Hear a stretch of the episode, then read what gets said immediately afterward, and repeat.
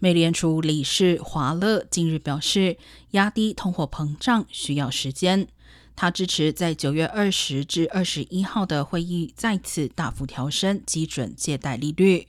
他预期将持续紧缩政策至二零二三年。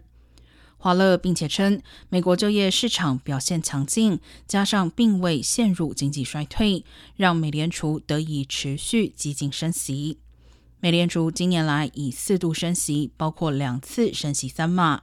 外界预估九月的联准会决策会议将第三次升息三码。